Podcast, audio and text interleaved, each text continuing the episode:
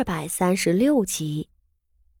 荣安县主嘛，也不过是个外姓的县主，其父虽然卓拔了，可如今也才是个三品的刑部侍郎。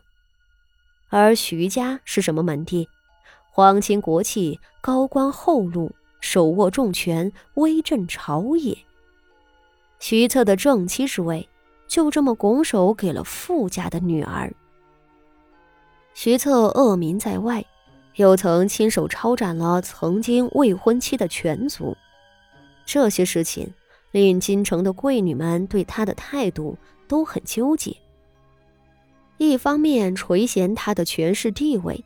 一方面对找这么个凶恶的相公还是有些怕的，因着这恶名，徐策在京城里算不上多么火热的女婿人选。只是这权势又让人眼红，想和他攀亲的人家也是不少的。如今竟便宜了富家这样的小门小户。这件事情传开后。整个京城都议论开来，徐策态度坚决，徐家没有放出任何消息，倒是皇后娘娘那边立即传了从金銮殿里退下的徐策过去，关起门来劝了许久。听凤坤宫的人说，皇后是不满傅家的门楣，不过最终也没有过多阻止，只是劝说徐策再想想。皇后的长女和静公主则领着几位宗亲进宫拜见，极不赞成这桩婚事，认为傅家对太子不会有多大的帮助，为此在凤坤宫里闹了一场。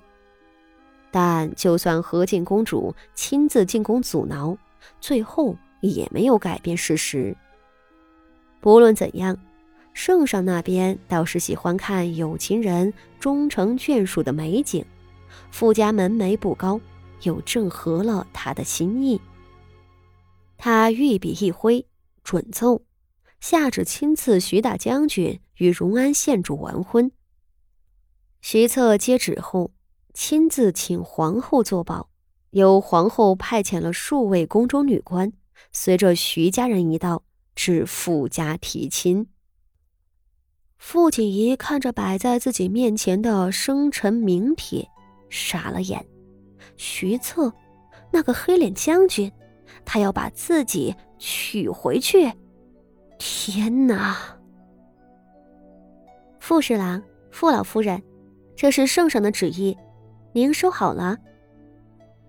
随行的女官在宣读完圣旨后，便将圣旨塞给了最前头跪着的傅老夫人。随后上前的徐家人则奉上了第一次上门的随礼，足有三个大箱子，不知装的什么。因着是圣上赐婚，这和八字自然是相宜的，两家也不必相看了，直接进入到三书六礼的流程。薛家来的是徐策的两个堂伯母，他的生母徐夫人吃斋念佛。在府中等闲，不得出门。薛氏又是个妾室，自然不能来。而徐太夫人也没有过来。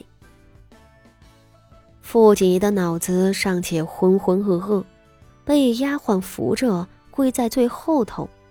倒是傅守仁和傅老夫人脑子还算清醒，两人压抑着巨大的狂喜，抓着圣旨反反复复的瞧。简直不敢相信自家的女儿会被徐家看上。徐家那是什么人家啊？当年傅家攀附萧家已经很不容易，如今竟得了徐家的青眼。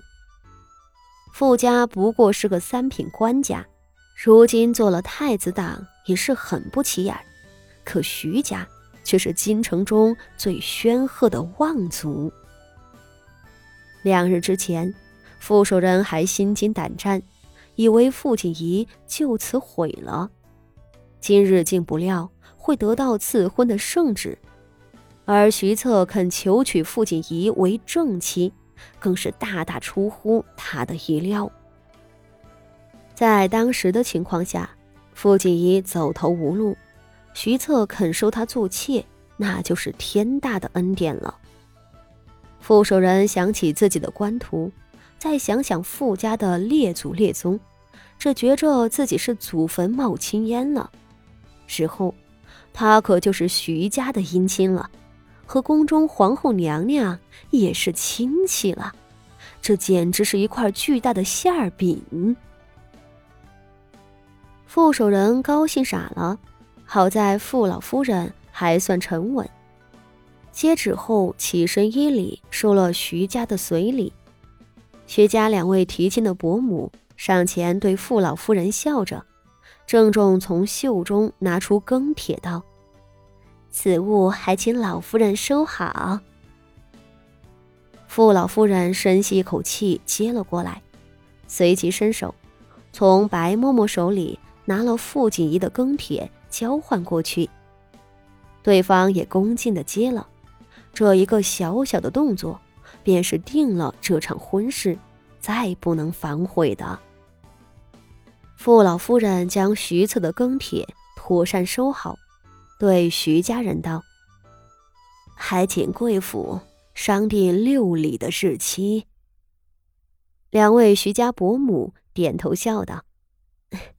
三日之后，我们会将日子送来贵府上，请贵府看是否妥帖。两家人心平气和地完成了初见的礼数，看上去不过是个正经的形式。宫中女官们看事情顺遂，笑道：“我等可回宫中复命了。徐大将军是皇后娘娘嫡亲的外甥，不日之后。”皇后娘娘就会赐下天妆，这可是梁府的荣耀。众人连忙再次拜谢，女官们依礼告辞。宫里人告辞而去，徐家人也并不多留，客套几句便辞别了。等送走了贵客们，傅家众人才从震惊中醒悟过来。三太太几乎跳起来。抓着傅老夫人的胳膊道：“这是真的吗？这是真的吗？咱们家的八姑娘要嫁进国公府了！你给我消停点儿！”傅老夫人一巴掌拍在他的手上道：“咱们一个寻常人家，如今可是被推到风口浪尖上了。如今不知多少眼睛盯着咱们。”可不能出乱子！唉，说罢，他看向那浑身发软、被丫鬟们拖起来的傅锦仪，无声的叹了一口气：“你们都回自个儿的屋里，管好院中的人，莫要让外人抓了把柄。”傅老夫人转身朝一大家子人命令道。随即，他抬手道：“八丫头，跟我回景和院。”